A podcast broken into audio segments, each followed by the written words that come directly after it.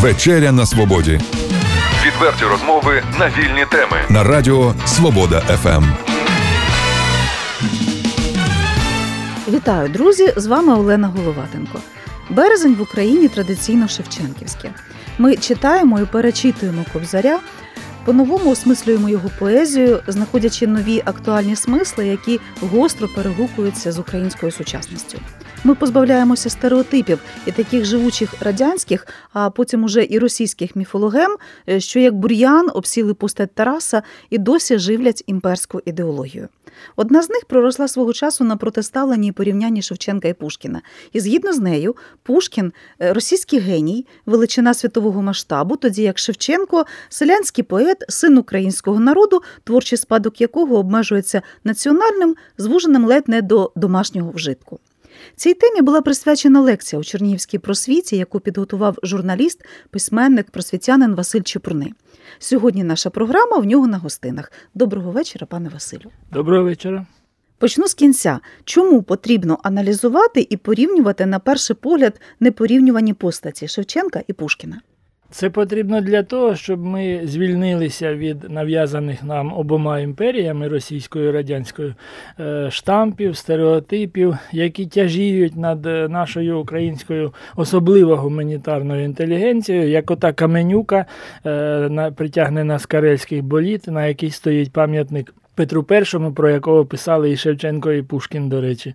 Е, оце коли ми не звільнимося від оцих штампів, стереотипів, ми не зможемо нікуди йти. У Європі ми не потрібні як дубль того чи іншого народу. Ми в Європі цікаві тільки своєю оригінальністю. Якраз у нас наша культура, зокрема література, дуже оригінальні, але ми їх не знаємо. Або ж вважаємо, як нам накинули із метрополії, що наше таке ото воно домашнє, сільське, там ото поспівати, особливо після третьої чарки. А світове, європейське це да, це метрополія, це Росія і Пушкіне то наше все. Так, до речі, сказав Достоєвський на відкритті пам'ятника Пушкіну. Так і цим е, ми бачимо, живуть і зараз і наші сучасники, і багато мільйонів українців. Е, так, якщо на повірку, то власне не проти, не проти того, що Пушкін дійсно, скажімо так, геній, якого потрібно шанувати в усій величі. Хоча згадаємо, е, я трошки наперед забіжу того самого Мазепу, постать якого е, саме Пушкін сплюндрував в національній свідомості українців, так і теж доклався до багато таких от моментів, які потім. Ми вже як нащадки сприймаємо як належне.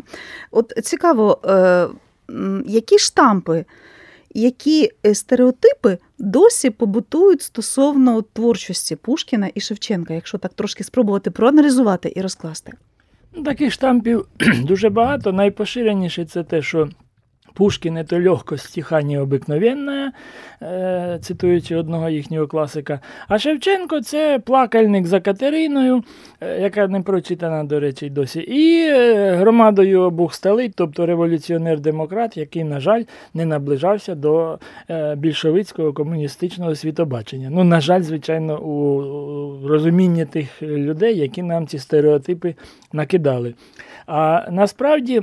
Ну так, звичайно, коли порівняти, скажімо, поезію Пушкіна з Державіним, а поезія і його епохи це така е, кам'яна, важка хода, ну, типу, як грецький гекзаметр. Хіба зараз можна читати грецький? Ну, можна, звичайно, ради екзотики, але ну, захоплюватися зараз важко грецьким гекзаметром. Е, так само і Державін, і те його покоління. А в Пушкіна це легко стиха. Оце єдине його достоинство, яке є у його поезії. У Шевченка це е, що в поезії, що е, головне у світогляді, у поведінці. у Головне, чому ми порівнюємо взагалі Шевченка і Пушкіна? Тому що Шевченко це не просто символ, це підвалина е, українського менталітету, українського погляду на світ. Коли український будь-який поет, літератор, гуманітарій, е, вільно чи не вільно, щось думає, пише, говорить і так далі, у нього підсвідомості є Шевченко. Але біда в тому, що це Шевченко отой стереотипний, отой нав'язаний отими імперіями.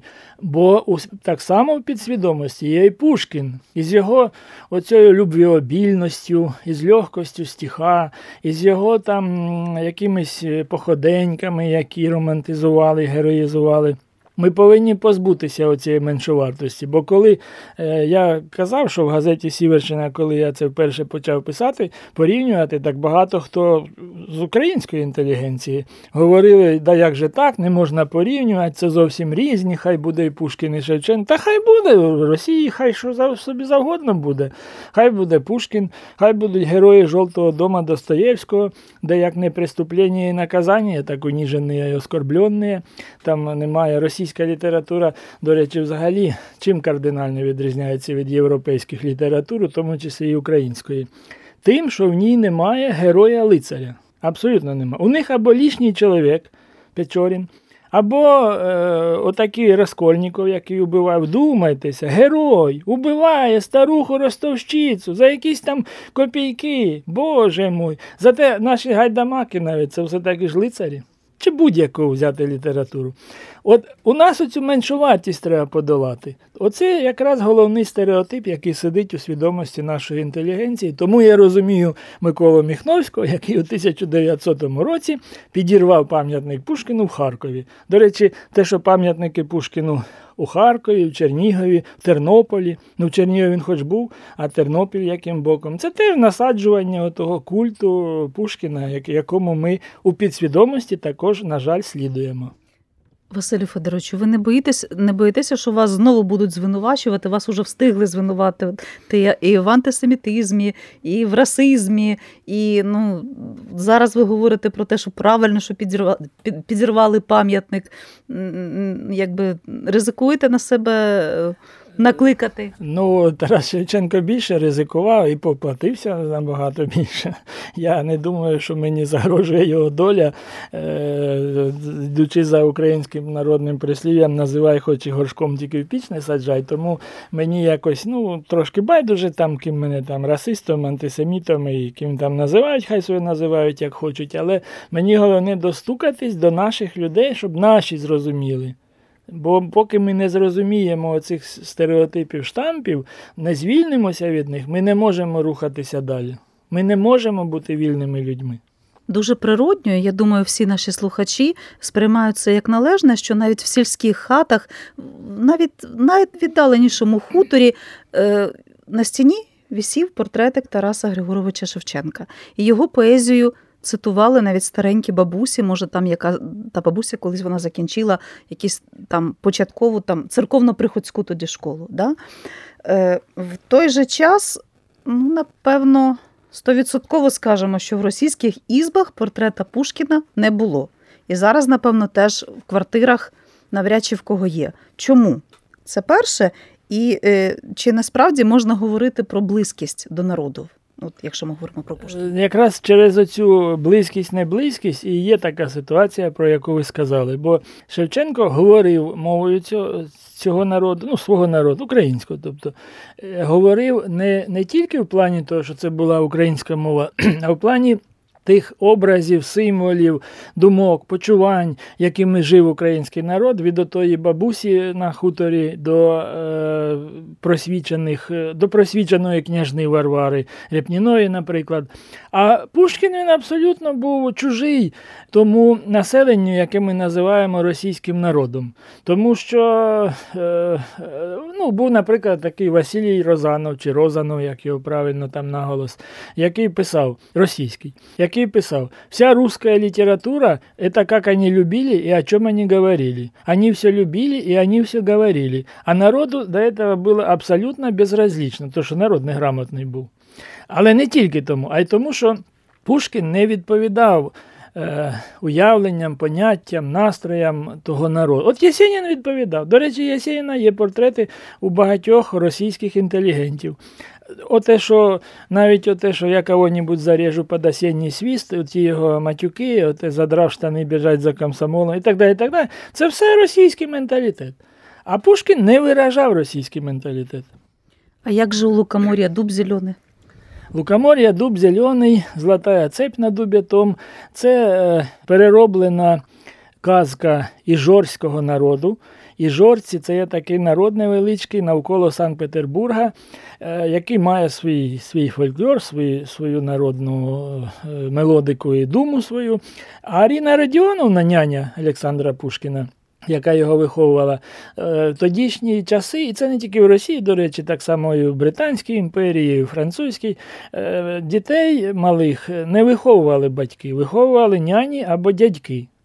Е, якісь там, ну, коли вже трохи старші, якщо чоловік, хлопчиків, то дядьки виховували, які вчили там на коні їздити, е, шпагою там володіти і так далі.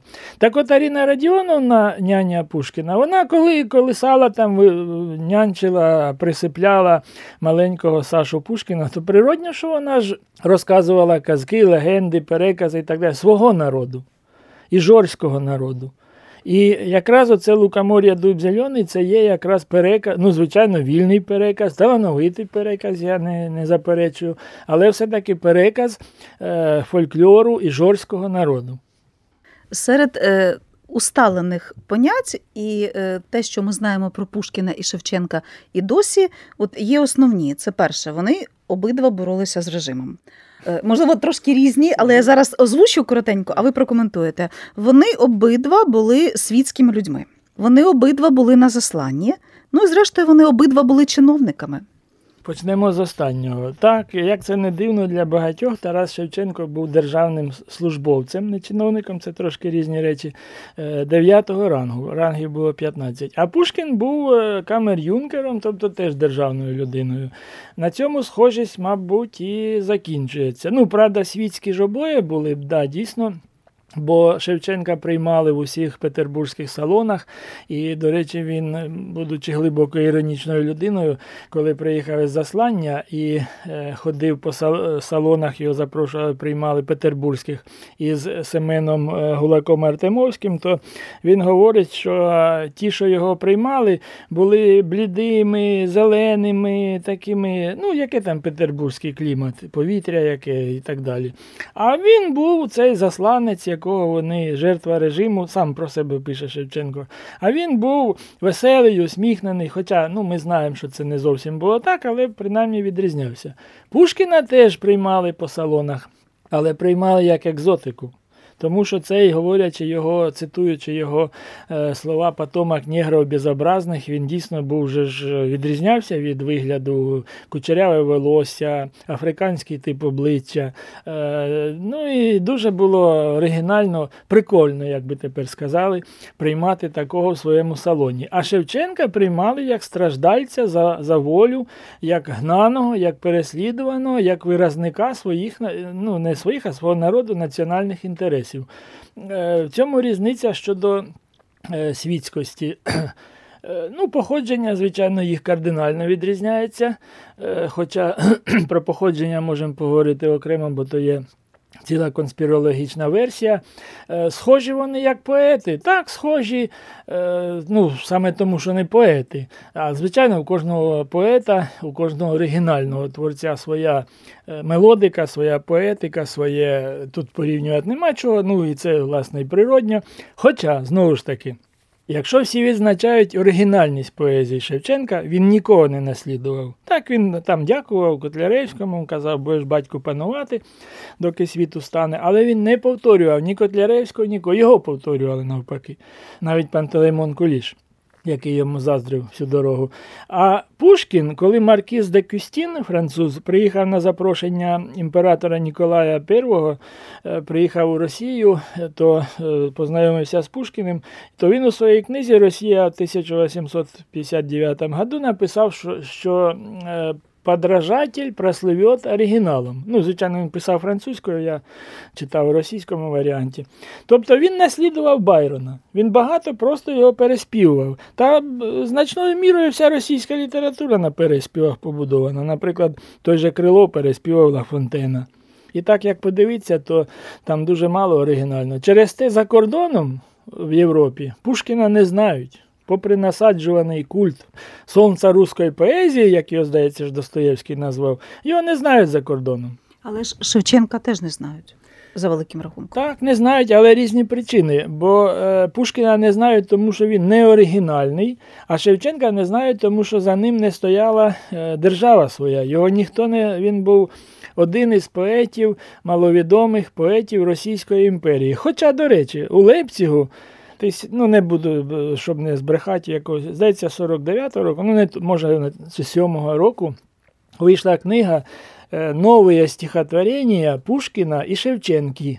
Ну, так, до речі, на Городнянському районі зараз так говорять. Лукашенки, Шевченки там і так далі. Тобто навіть тоді їх вже порівнювали. Для нас порівняння е, має сенс в іншому плані, в плані позбування оцих метропольно-колоніальних штампів і стереотипів.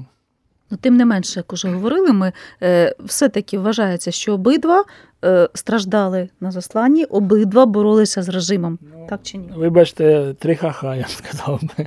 Якщо Пушкіна е, на заслання відправляють у його імені Михайловське, де він вільно себе веде, і як написав в'їдливий російський письменник Михайло Веллер, е, раджу почитати, е, написав, що після заслання Пушкіна по Михайловському бігали несколько десятків очень похожих на Пушкіна ребятішек.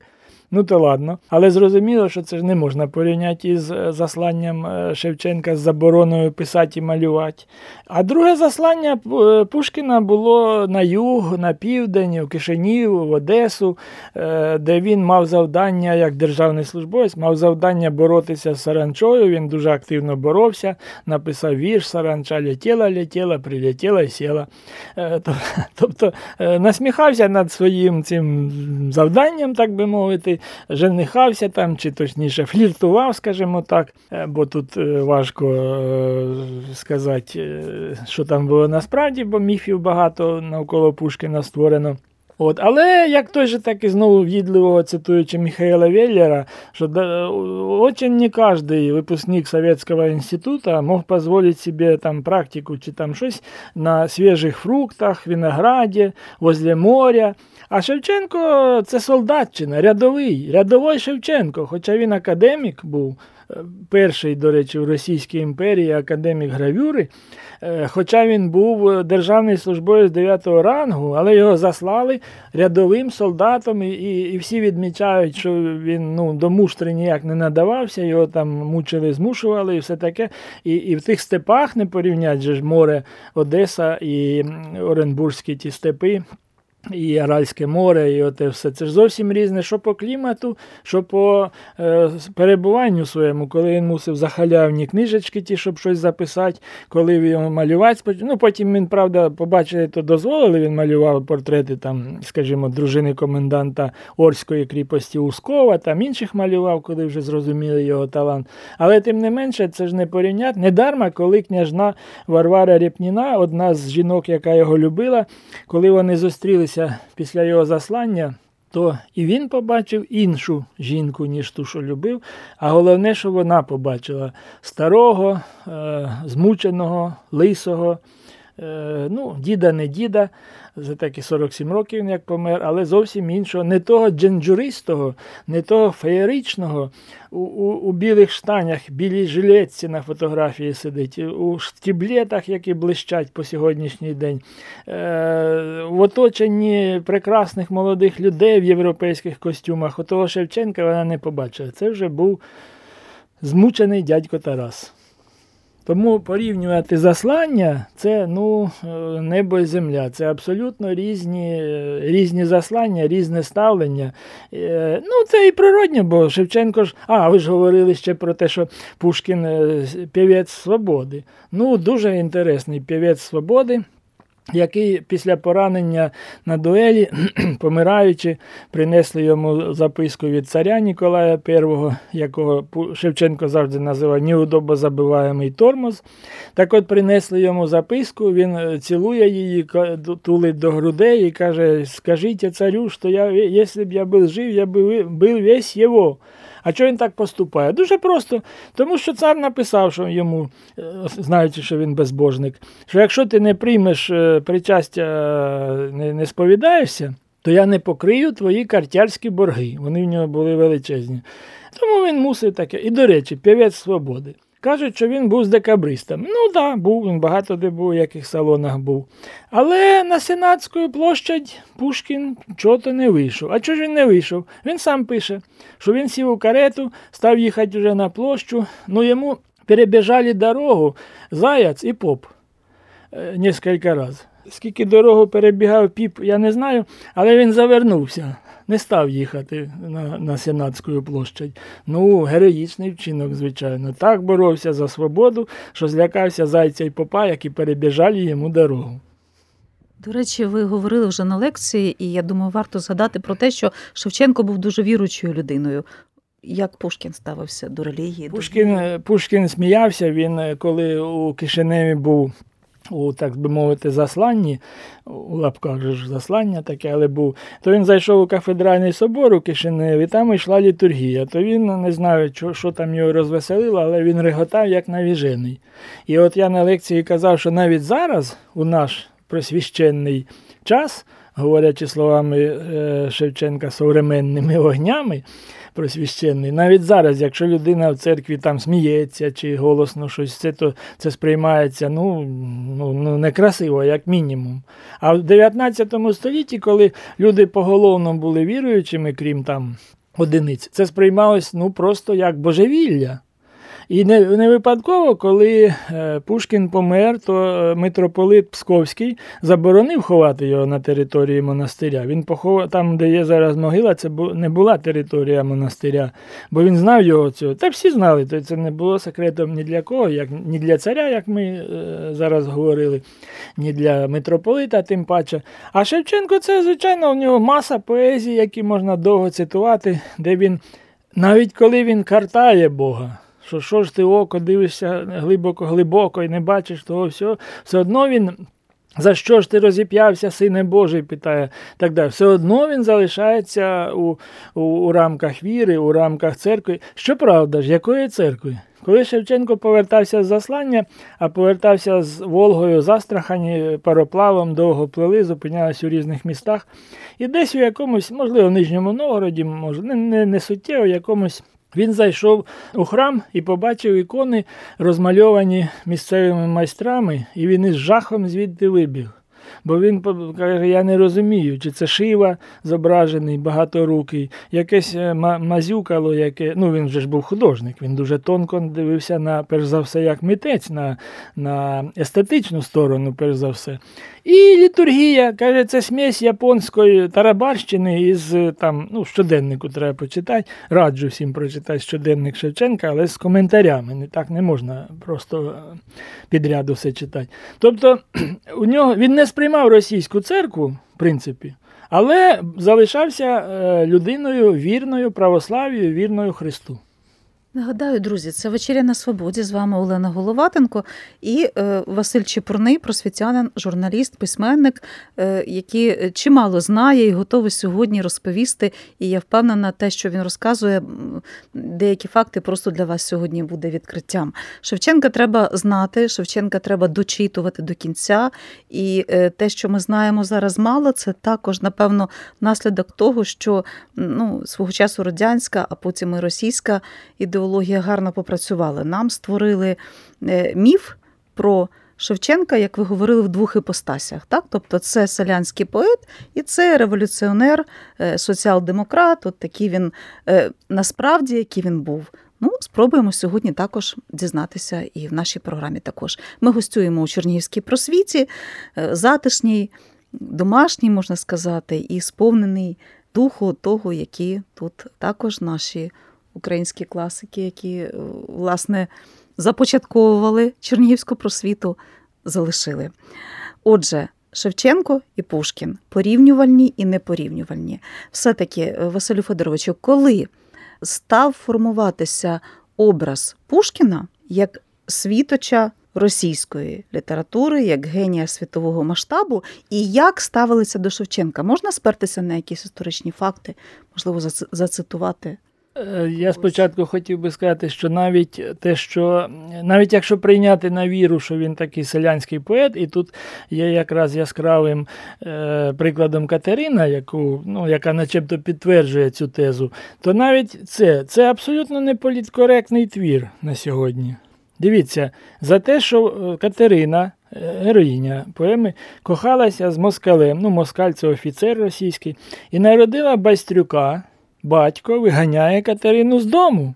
І вона з малими Васами йде, і там хто знає де пропадає під плотом. Та це ж ви що? Це в наш час, це як це так? Це ж абсолютно негуманно, не, некоректно, не. Ну і так далі. і так далі. Але у час змішування народів, які ми сьогодні бачимо, у час, коли е, мечеті з'являються в Швеції і в Тюмені, наприклад, я не маю нічого проти мусульманської релігії, але всьому своє місце е, відведено і кожному народу відведена своя земля. І нічого займатися будівництвом Вавилонської вежі е, нової. Тобто навіть Катерина сприймається по-іншому.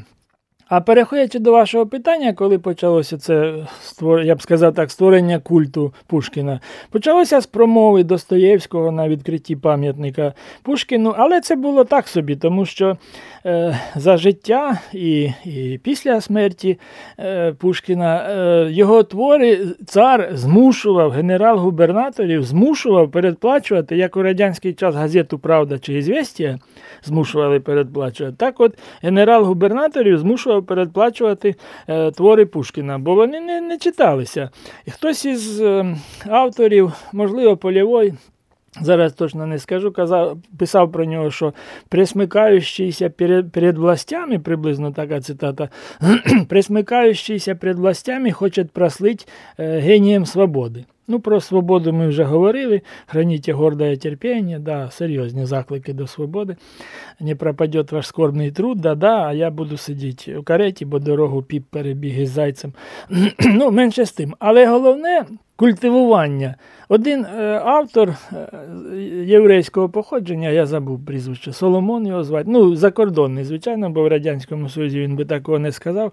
Сказав дуже гарну річ, що е, культ Пушкіна насаджений Сталіним, так як картопля насаджена Петром І. Зараз не готовий прізвище назвати, ну можна пошукати.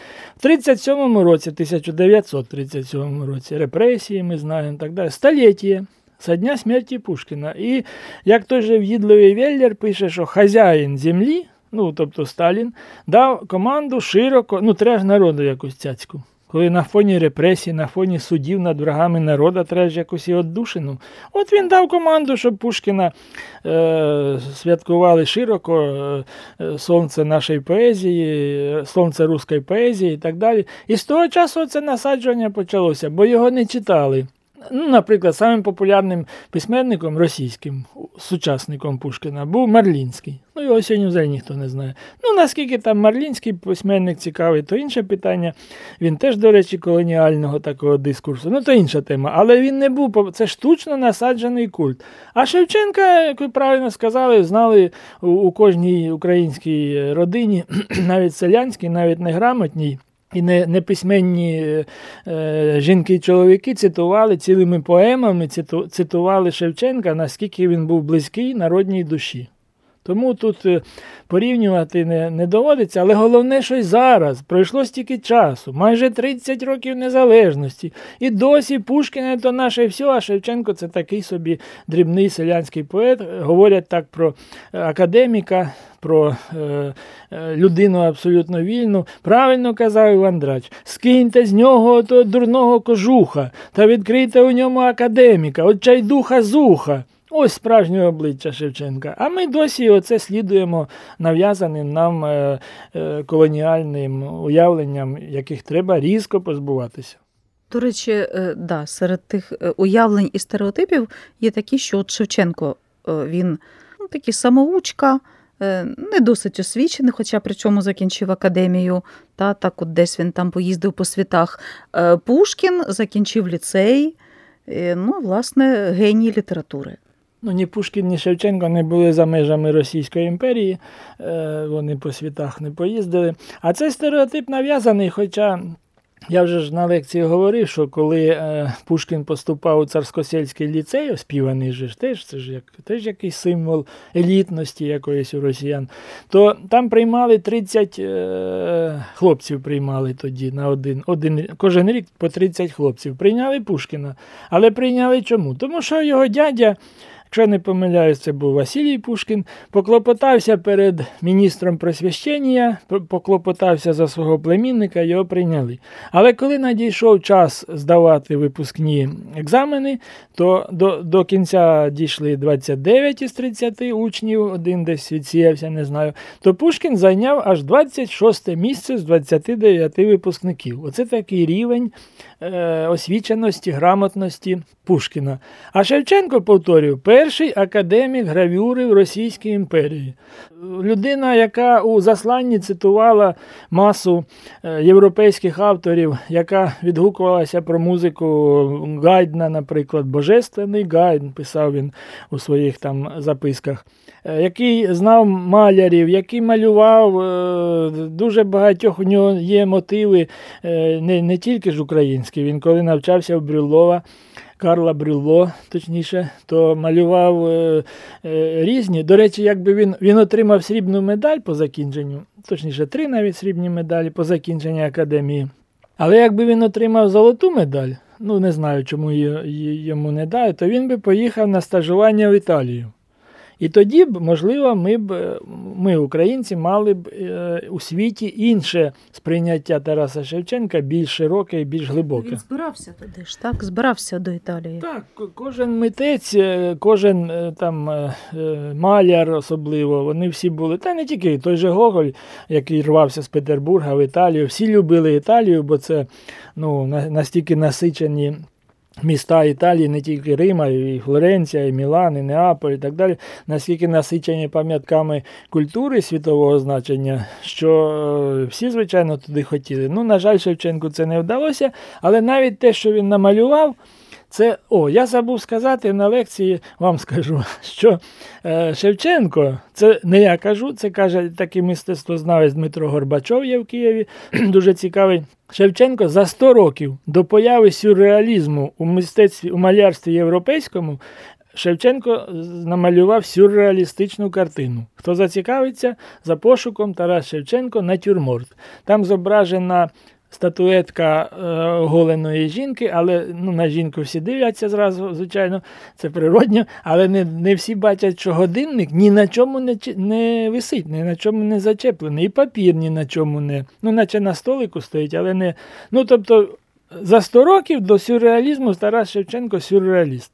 Я бачила, до речі, цю картину, так що теж рекомендую е, слухачам поритися в гуглі. От коли Василь Федорович тільки що говорив, я так не втерпіла і теж порилася в гуглі і шукала ж так і Шевченко Італія.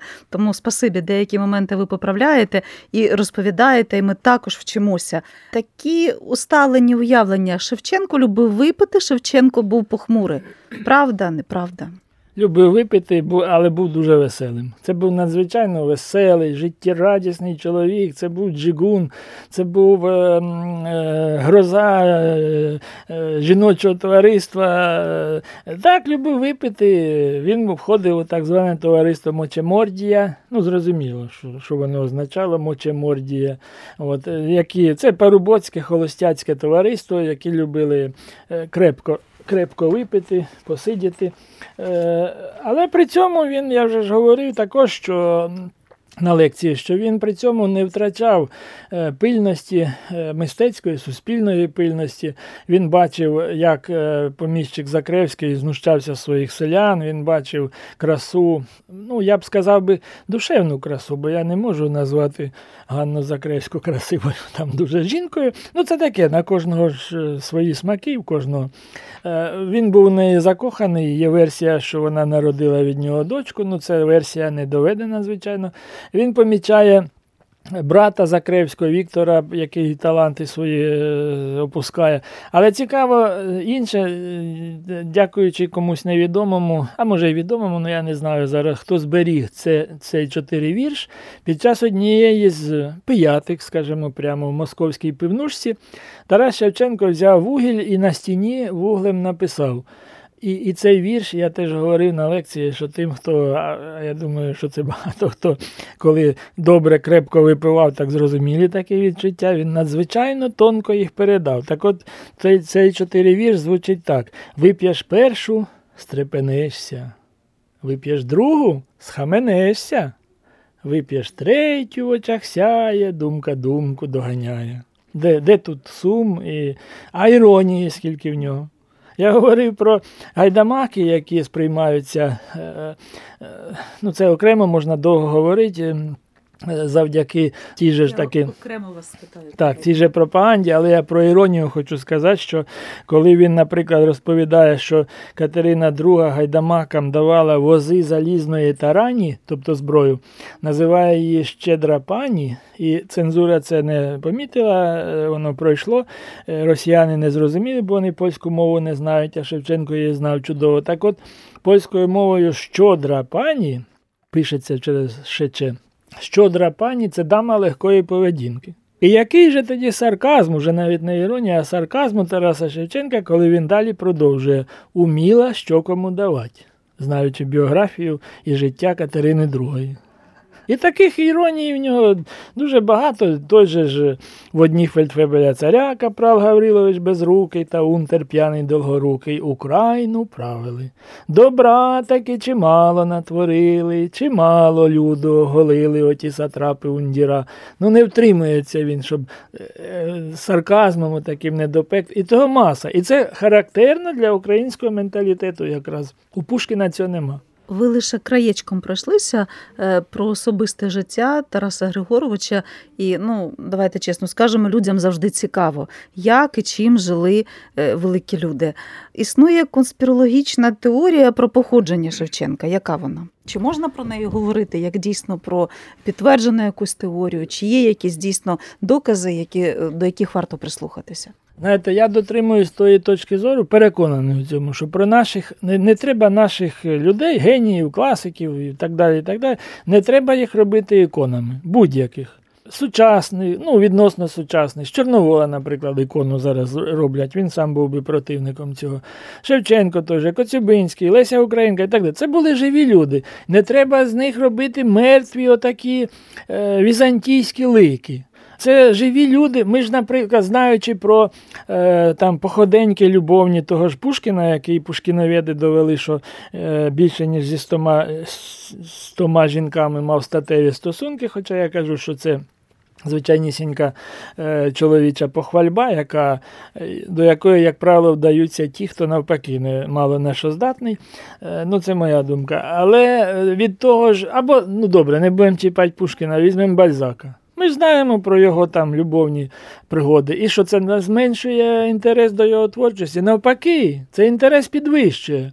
І тому біда, не, не біда, навіть я б сказав би злочин нашої української гуманітарної інтелігенції, що вона не прочитала Шевченка і не тільки Шевченка, багатьох, ну зокрема Шевченка, як слід не показала його живою людиною, а творила, продовжувала творити імперсько-радянський образ пророка, борця, ем, ну, ікона, одне слово. На цьому ґрунті виросло отруйний мухомор Олеся Бузини, Вурдалак Тарас Шевченко. Якби розказали про його, ну, про ту ж там п'ятику, що він казав, п'ю за своє, а не кров людську, як як Пушкін, до речі, е, власник е, кріпаків. Е, якби про його стосунки з жінками розказали, то це все б не сприймалося. Ті ж гайдамаки, якби прочиталися так, як треба їх прочитати, а не так дослівно, буквально, як вони прочитуються, на жаль, по сьогоднішній день. То й не з'явилася б та брехня, зведена до не знаю, до якоїсь величини великої про Тараса Шевченка, що що вилилась у, у згаданий не проти ночі, будь сказано, у згаданий оцей твір і, і цього згаданого автора. Шевченко, як чоловік, був, в принципі, Нещасний, можна сказати, в плані того, що він так і не знайшов собі дружину, хоча е, сватався до кількох, його любили і княжна, я згадував Варвару Репніну, і е, служанка Ликера Полосмакова, до речі, з села Липівріг під Ніжином. Тобто різні жінки його любили, але е, з різних причин він собі е, жінку, як, як подругу життя, він так і не знайшов. До речі, е, залицяючись, повертаючись із заслання в Нижньому Новгороді, залицяючись до акторки, актриси Піунової у Нижньому Новгороді, е, він слух, зустрічається там десь у салонах Ніжегородських, там, слухає, як вона співає, ходить у театр, де вона виступає. І слухаючи її якусь там пісню, е, де співається про те, що треба, щоб вийти заміж, треба мати придане там якось отак, то він у щоденнику пише: у московського чоловіка жидівська основа, він без віна, він оце придане, він без віна й полюбити не може. Так і з Піуновою у нього не склалося. Але він був е, чоловік, у якого закохувалися, який сам любив. І тим він нам близький і зрозумілий. Не треба, знову ж таки кажу, робити з нього якогось сухаря, який тільки думає про революцію. Нічого в нього цього в голові цього всього не було. Він просто жив українським. Духом, українським народом, тому казав, що потече сто ріками кров у синє море, громадою обух стали, це все є. Але при цьому він жив, е, е, можна навіть сказати, веселим життям, хоча він всього 13 років жив на свободі. Повертаючись до е, можливої таємниці народження Шевченка, е, чому раптом виникла теорія, що ну, власне батько Григорій і мати Тараса Григоровича да, Катерина це не його батьки? Так, я забув про це, відповісти про це. Е, Є така конспірологічна теорія, можна глянути фільм, е, здається, називається Таємниця народження по пошуку у е, комп'ютері в Гуглі. Вона полягає в тому, що, начебто, батьком Тараса Шевченка був великий князь Константин Павлович, по-моєму ж. Бо я там на лекції сказав Павлович, Петрович, Павлович, Павлович, Павлович. так. Він був, він керував царством польським, це була частина Російської імперії. І у той час, коли е, народився Тарас Шевченко, він в тих місцях він займався добуванням фуражу, продовольства для армії діючої. І був у поміщика Енгельгарта, е, якому належали села Моринці і Керелівка, до речі, не Кирилівка, вона звалася. Але, на мій погляд, ця версія не витримує жодної критики. Е, Чому? Тому що, ну, по-перше, був, ну і що? Це не доказ, нічому доказ. Друге, у метриках, е, точніше, в метричній книзі, ну, в метриках е, в одній із двох метричних книг закреслене ім'я матері Катерини і написано зверху Агафія. Агафією звали сестру. Катерини, тобто тітку Тараса Шевченка, це теж ні про що не говорить. Далі, що, мовляв, Енгель, Енгельгард е, взяв Шевченка е, прислуговувати до себе козачком, а це, мовляв, вища там каста слуг. Е, е, Люльку подать, там, книжку, щось не знаю. Все.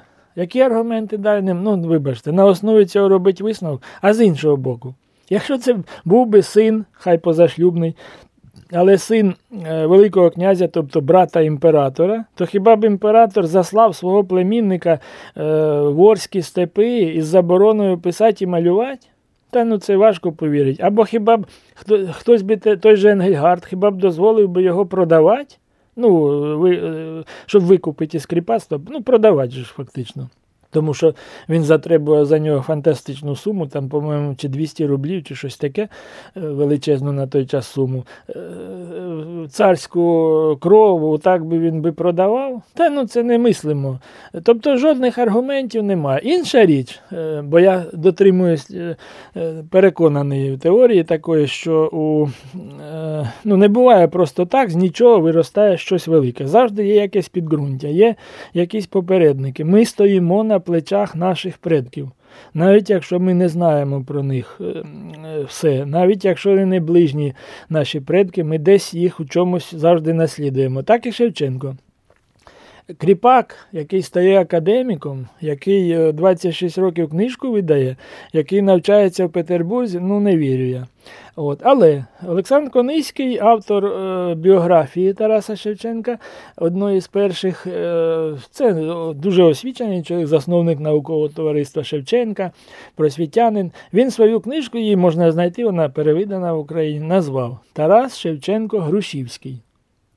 Ось у цьому напрямку я думаю, що він по матері він був якогось дрібношляхетського походження, і ось у цьому напрямку треба шукати його, його коріння, його предків. Е, але встановлювати. А, і ще ж одне що аргумент, що, мовляв, коли. Батько Тараса Шевченка помирав, так розділяв своє майно, яке там воно було. До речі, він не був таким бідним і злиденним, як е, нам у радянський час розказали. От, То він розподіляв тому те, тому все, а Тарасу каже, не треба нічого. Чого? Бо з нього буде або щось велике, або велике ледащо. Ну так це ж не аргумент, що він е, син Великого князя. Він просто бачив його натуру, бачив, що Шевченко не буде займатися волами, коровами, е, сівбою, жнивами. і Він до цього душа не лежала. Бачив його малярство, як він сам же ж писав, що ховався в бур'янах і сховаюся, списую сковороду. Тобто розумів, що цей хлопець піде кудись далі. Тому е, походження, про походження треба говорити, бо всякі конспірологічні версії вони викликають інтерес до постаті. Е, це нормально, це треба обговорювати, дискутувати. Ну, якщо говорить про походження того ж Пушкіна, то теж тут цікаво. Ну, всі ж зразу скажуть, що африканське походження, як він сам про себе писав, потомок неграв безобразний. От, Але е, 2000 якомусь році, не не, не скажу точно, не не принципово, міністр закордонних справ Ізраїлю Ліберман приїжджає до Путіна і е, каже, що Пушкін наш. Як же ж так? Тут росіяни сьогодні нам кажуть, що Крим наш, а виявляється, Ліберман давно сказав, що Пушкін наш. Виявляється, е, він походить із ерітрейських євреїв. Ерітрея це країна біля Ефіопії на африканському континенті. Там дійсно в Ерітреї, в Ефіопії дуже велика єврейська діаспора з давних давних давен. Вони е, кучеряві, вони е, е, чорні, тобто ну, африканоподібні. Ну так, але вибачте, багатомільйонна єврейська діаспора в Китаї теж вузькоока. Так це ні про що не говорить. Тобто і там, і там є про що говорити про походження. І про це треба говорити, це завжди цікаво. Перебираємо, напевно, ефірний час, але дійсно така тема це тема не для півгодинної навіть розмови. Ми з Василем Федоровичем Чепурним сьогодні спробували привідкрити завісу до того незнаного, можливо, що ви для себе відкрили сьогодні вперше. Е, е, розвінчували міфи, ламали стереотипи щодо постаті Тараса Шевченка. Нагадаю, березень це саме Шевченківський, традиційно Шевченківський місяць, і сподіваюся, не тільки в Україні. Хочеться вірити. Шевченка читають, Шевченка цитують, Шевченка пам'ятають і нагадують про його актуальність. Я ж е, лише побіжно торкаючися творчості Кобзаря, хотіла би теж нагадати ваші слова. Ви говорили про те, що якби ваша воля, ви би в школі заборонили читати і вивчати гайдамаків, і натомість об'єднаю два запитання, і натомість всім радите читати щоденники Шевченка. З коментарями я підкреслюю. Гайдамаки я б заборонив би читати, тому що, на жаль, наше вчительство його не розуміє. І вони викладають Шевченка у школі, говорячи словами одного, е, не буду називати прізвище, е, видатного малоросійського поета, до речі, лауреата Шевченківської премії, викладають як ужас жахливий. Тому що полюбити Шевченка в школі неможливо. Бо це знову ж таки той селянський син у кожусі. Ми вже говорили, що той же кожух і шапка це був останній писк петербурзької моди, і це знову ж таки Шевченко революціонер-демократ, який там щось там бореться з царизмом і так далі, але не дотягує ні до Пушкіна, ні до большевиків, нікуди він не дотягує. І так далі. Ну як його полюбити? Е, Тополя, утоплена, е, все на тому. А гайдамаки це ж ну, це ж просто апофеоз різанини, е, такого крива кривавого такого, гонта синів своїх убиває. Ну, дійсно, що ужас жахливий, як, як той казав. Але. Вчителі не знають, їх треба перенавчати просто сьогодні. Не знають, що це був період романтизму. Якщо Руслан і Людмила, да, це дуже таке пользительне чтення, легкое, от, все нормально. А тут е, романтизм, вони не не, не розуміють, що таке романтизм, бо романтизм це якщо кров лється, то вона ріками обов'язково. Якщо трупи лежать, то вони горами лежать. Тому він так і писав, доведено істориками, що Іван Гонта не вбивав своїх синів через те, що вони стали католиками. Це теж образ, це перебіг, це просто була е, величезна романтизм, це величезна гіперболізація всього, почуттів, подій, ну, вся, всього, всього, про чого торкалося перо поета чи письменника. Е, Тому і так і і е, е викладають, що просто ну, відвертається, особливо дитяча душа не загартована. І раптом читає, що Гонта вбив своїх синів. Ну, це ж це ж просто неможливо таке читати. Е, Ну, а знову ж таки, та його, мабуть, і заборонили там десь в оглядовому читанні читають, тому що, е, ну, знову ж таки, абсолютно. Шевченко був вільною людиною, але на сучасний копил, так він абсолютно не політкоректний. Тому що Яремо Гершту хамів сину, отак то жид поганий над козаком коверзував. Ну куди ж таке можна? Це ж тільки ж е, ніякі антисеміти таке можуть читати. Хоча, до речі, Шевченко підписувався разом із видатними діячами Російської імперії. Е, тодішніми підписувався проти е, антисемітизму, десь там якесь переслідування було. Зрештою, в нього є поезії із е, періоду Віленського, де він там позитивно пише про якусь єврейку. Тобто так дивиться примітивно, що якщо він слово жиди вживалося і вживається сьогодні в Польщі, а це Річ Посполита е, була е, недавно, так би мовити, перед Шевченком недавно була. Тобто це і в народі сьогодні так вживається це, це не є абсолютно ніяким образливим словом, але ж це ж треба все пояснювати. А наше вчительство, воно цього всього не знає, не хоче знати. Е, так само, як я говорив про про ті ж вози залізної тарані і тому подібне. І і, і, і щоденник також треба читати з коментарями. Бо так просто читати це не, не вільне читання. Щоденник Шевченка це для сьогоднішнього читача це інтелектуальний захоплюючий детектив. Але його треба ж з розгадками читати. Бо так просто, я ж кажу, він не сприйметься. Тому й гайдамаки, краще його заборонить, коли дозріє наше, або так скажемо, хто з учителів дозріє до його розуміння, він його правильно дасть своїм е, е, учням. Мені, до речі, приємно, що от мій син, який же ж вчився ж у наш наш час, йому 26 років, він казав, та ще зараз каже за інерцію, що Шевченка не любить. Ну, зрозуміло, це таке, е, така шкільна програма. Але коли одного разу я почав щось цитувати з гайдамаків, і син разів п'ять довше цитує гайдамаки, ніж я, так я подумав, що ну, принаймні з моїм сином не все втрачено. На сам кінець і продовжуючи також. Яка поезія Шевченка вас особисто надихає? До якої поезії ви звертаєтеся, коли вам складно або потрібна якась підтримка? Е, процитувати можете? Е, я би хотів, мабуть, це вже на завершення. От якщо зараз, так у мене ну, вже кілька днів крутяться його такі рядки. Бо зна колишньої случаї в душі своїй перебираю та списую, щоб та печаль не перлася, як той москаль, в самітню душу. Друзі, це була вечеря на свободі із письменником, журналістом, просвітянином Василем Чепурним і Тарасом Григоровичем Шевченком. Дякую, що слухали нас, що доєдналися. Нагадаю, наші подкасти можна подивитися на сайті Свободи ФМ, прослухати у будь-який вільний і зручний для вас час. Е, залишайтеся нашими слухачами. До зустрічі в ефірі. Провела програму Олена Головатенко.